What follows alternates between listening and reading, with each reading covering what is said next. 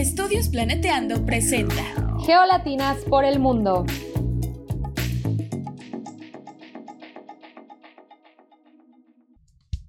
Hola, bienvenidos al podcast Geolatinas por el mundo. En cada episodio conversamos con una becaria o ex becaria geolatina acerca de la beca que impulsó su desarrollo profesional y también sobre sus vivencias durante esta etapa, lo bueno, lo no tan bueno y lo curioso de todo. Les habla Ángela Meneses Gutiérrez, embajadora de Geolatinas en Japón, y seré su anfitriona el día de hoy. Pueden encontrarme en Twitter como GeoAngelaTweets. Para los que nos acompañan por primera vez, Geolatinas es una organización circular de voluntarios dedicada a acoger, empoderar e inspirar latinas en geociencias. Y nos encontramos en constante crecimiento para ofrecerle el mejor apoyo a nuestra comunidad. Si quieren saber un poco más de lo que hacemos y de los nuevos proyectos que estamos cocinando, revisen nuestra página y síganos en nuestras redes. Estamos en Twitter como Geolatinas, Instagram como Geolatinas Insta, YouTube, Facebook y mucho más. Si te has preguntado cómo sería vivir y estudiar en España, nuestra entrevista de hoy es para ti. Hoy nos acompaña Dariana Isamel Ávila Velázquez. Dariana es hondureña, de la zona de influencia de la Reserva Biológica Montecillos, con un grado en recursos naturales y ambiente. Sus intereses de investigación y trabajo se han centrado en el modelado ambiental para estudiar el cambio global, especialmente del recurso hídrico, con los sistemas de información geográfica SIG y teledetección. Ha trabajado en el enfoque de género en las áreas rurales y con población indígena lenca de Honduras, en temas de gobernanza de ecosistemas, medios de vida y agua mitigación y adaptación al cambio climático y estudios de impacto ambiental.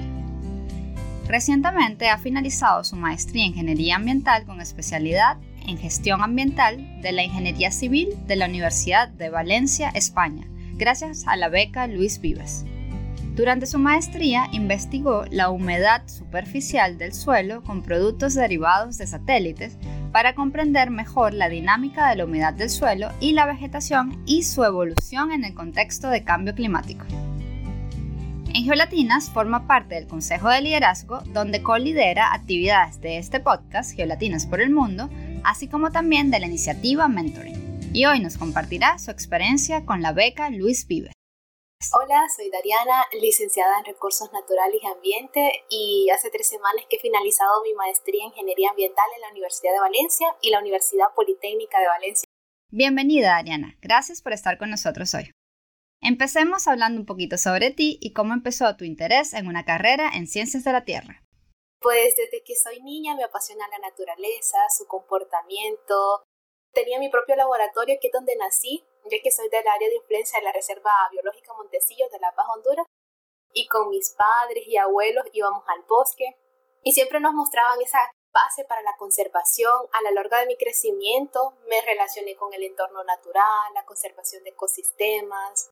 Quería comprender lo que pasaba en nuestro planeta Tierra, pero más me interesaba estudiar esa reserva biológica, ver la montaña, me daba inspiración muy hermosa realmente. Por ello apliqué a dos universidades para estudiar algo relacionado con la naturaleza. Y decidí estudiar recursos naturales y ambiente en una universidad porque era un laboratorio en sí y también me brindaban una beca completa. Allí me enamoré de los sistemas de información geográfica, los SIC, aplicados a soluciones climáticas como ser la gestión de riesgos a deslizamiento, conservación del agua superficial y tenía pasión también por la geología porque mi tutor era un geólogo y me apoyaba para seguir en esa área. Claro, entonces tuviste muchas experiencias y, es increíble y muy positivo que tuvieses la oportunidad y el acceso a esa reserva, ¿no? Que te sirve de inspiración y te enseñó a apreciar la naturaleza. Exacto, sí. Inclusive al graduarme quería especializarme en temas de agua, saneamiento y el comportamiento del ciclo hidrológico enfocado al cambio climático haciendo uso también de estos mismos sistemas de información geográfica, pero quería salir del país. O sea, la experiencia de estudiar en Valencia, España, ha sido muy enriquecedora, ya que aquí se fomenta el pensamiento crítico y científico. Sí, es muy importante aprender a pensar científicamente y en general, ¿no? Y durante esos estudios en España, contabas con la beca Luis Vive, que nos mencionaste. ¿Nos podrías contar un poquito más sobre la beca y cuál fue el proceso de aplicación en general? Sí, Bueno, la unidad de cooperación de la Universidad de Valencia ofrece becas completas para cursar estudios de máster a personas de países prioritarios de cooperación para sufragar todos los gastos durante toda la estancia. Por lo general los máster duran un año, hay otros de dos años como fue mi caso. La beca se abre entre marzo y abril de cada año, brinda entre 10 a 18 ayudas dependiendo del presupuesto y lo que se hace es invita a personas que nunca han salido del país a cursar un máster fuera, haber finalizado sus estudios de grado, reunir los requisitos de preinscripción al programa, ya que con la beca se preinscribe a un programa de máster, no estar matriculado en una maestría y no haber disfrutado de becas de cooperación de la Universidad de Valencia. La aplicación se realiza en línea, es una beca muy fácil de aplicar, es de adjuntar la nota en base a 10 del sistema de educación español, adjuntar su CV, el título, un escrito de motivación, por qué cursar la beca y seleccionar el programa de máster y listo. Claro.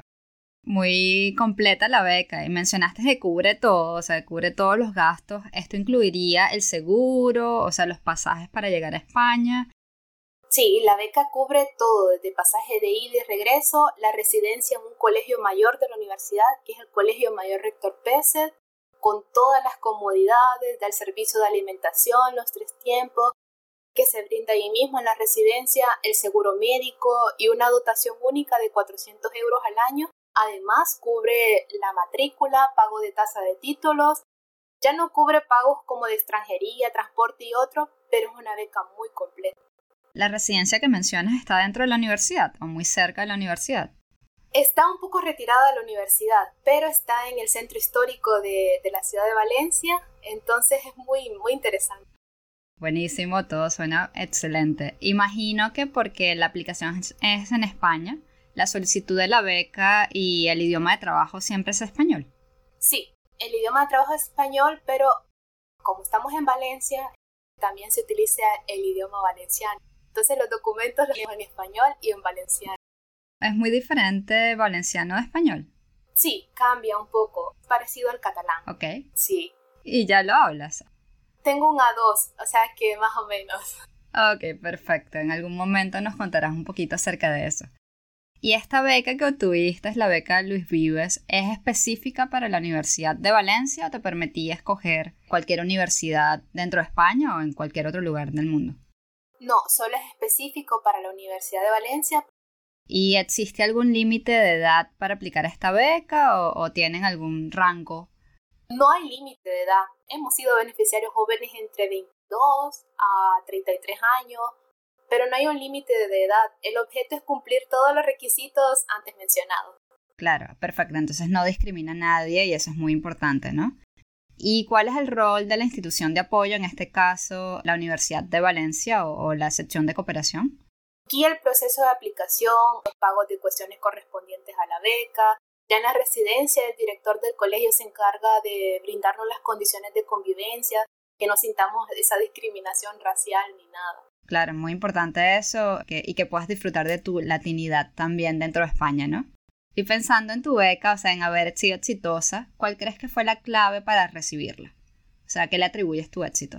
La clave para ganar la beca está en el récord académico, o sea, tener un buen índice académico, haber realizado actividades de voluntariado y trabajar en actividades que sean para el desarrollo del país. Ok, muy importante, entiendo. Entonces, eh, si alguien nos está escuchando ahorita y se está preguntando cómo aplicar, ¿qué consejo le podrías dar para que su aplicación sea exitosa?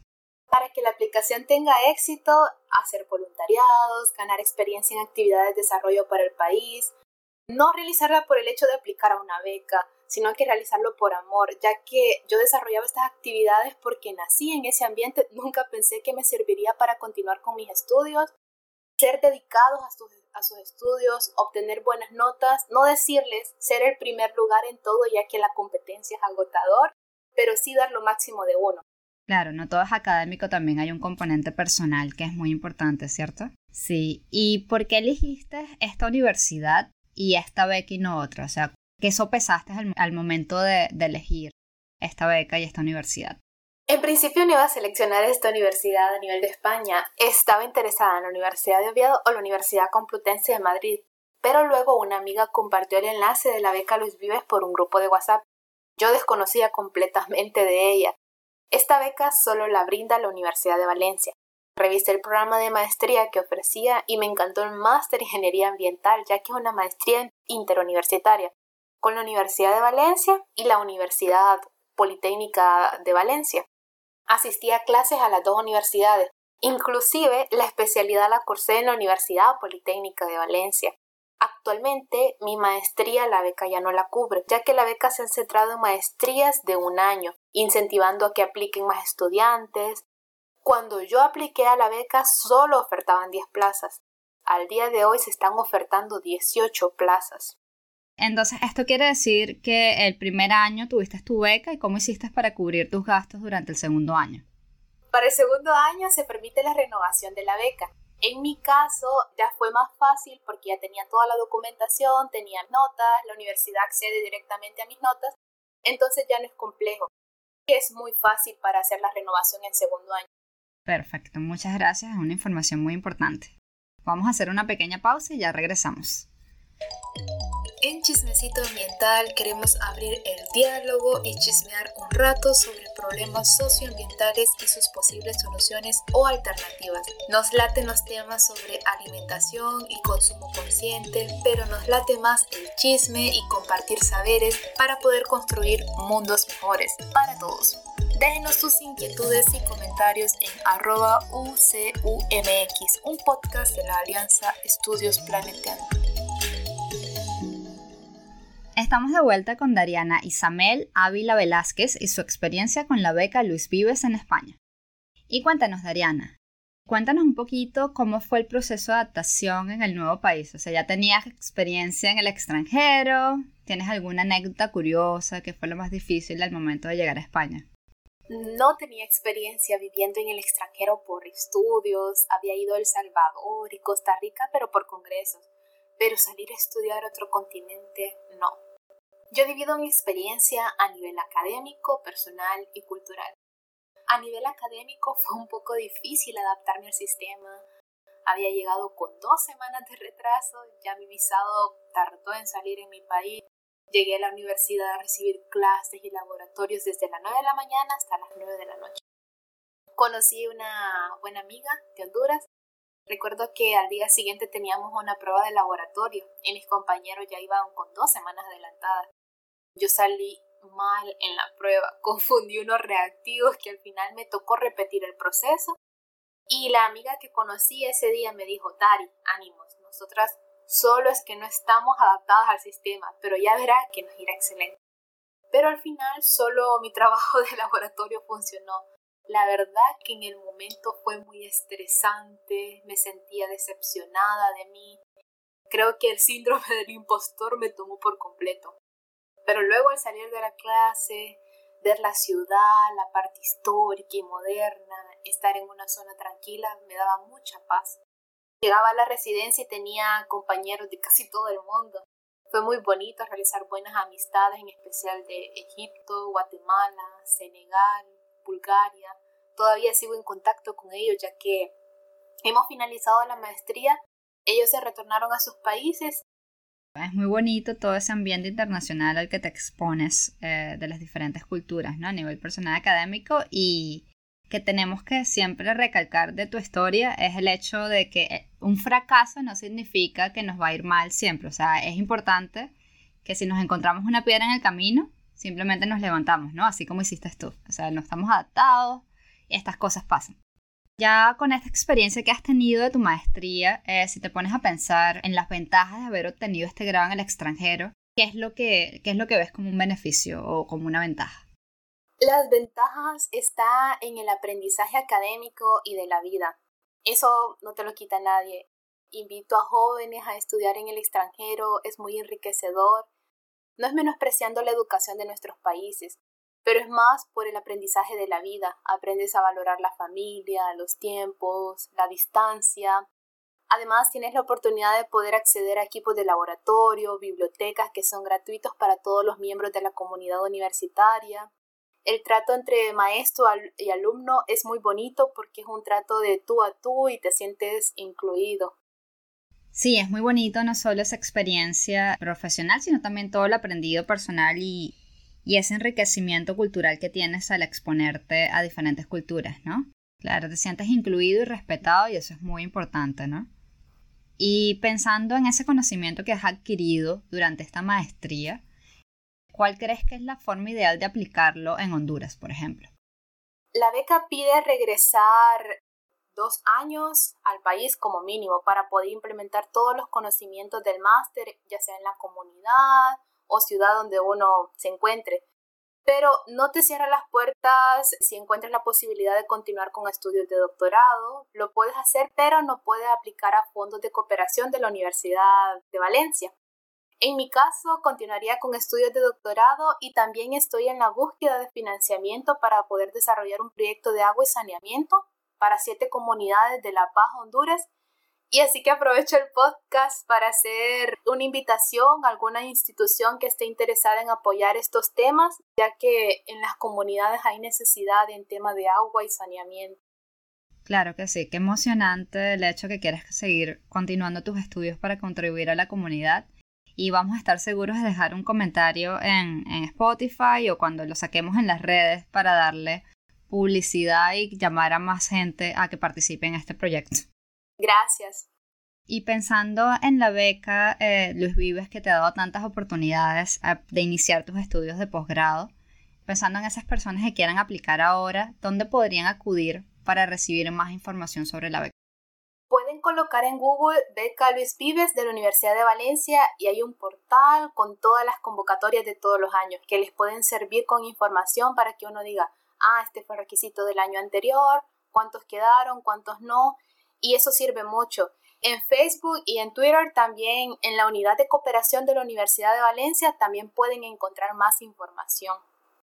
Se empieza el proceso entre marzo o abril de cada año, por lo que hay que estar pendientes para la convocatoria. La documentación no es necesaria presentarla postillada al momento de la aplicación. Si ya sale seleccionado, si es necesario. Perfecto, entonces buenísimos esos datos y toda la información que nos dejas. Vamos a dejar los enlaces en la ventana de comentarios para que las personas o los posibles candidatos puedan acudir y motivarse a aplicar.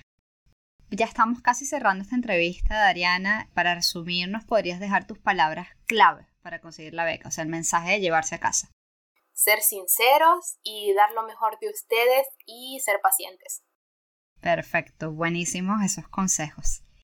Dariana, como esto se llama Geolatinas por el Mundo, nos gustaría preguntarte o pedirte que nos compartas un poquito de tu experiencia dentro de Geolatinas. Geolatinas ha sido una comunidad de inspiración, apoyo y comprensión. Recuerdo cuando empecé a seguirla en Twitter en 2018 que me generó mucha inspiración. Decía en mi mente, algún día seré parte de esta comunidad y ya, ya lo soy a lo largo de mi maestría me han apoyado, me han tenido mucha paciencia, en especial el equipo del podcast. Hemos llegado al final de nuestro programa y no nos queda más que agradecerle nuevamente a Dariana Isamel Ávila Velázquez por acompañarnos hoy.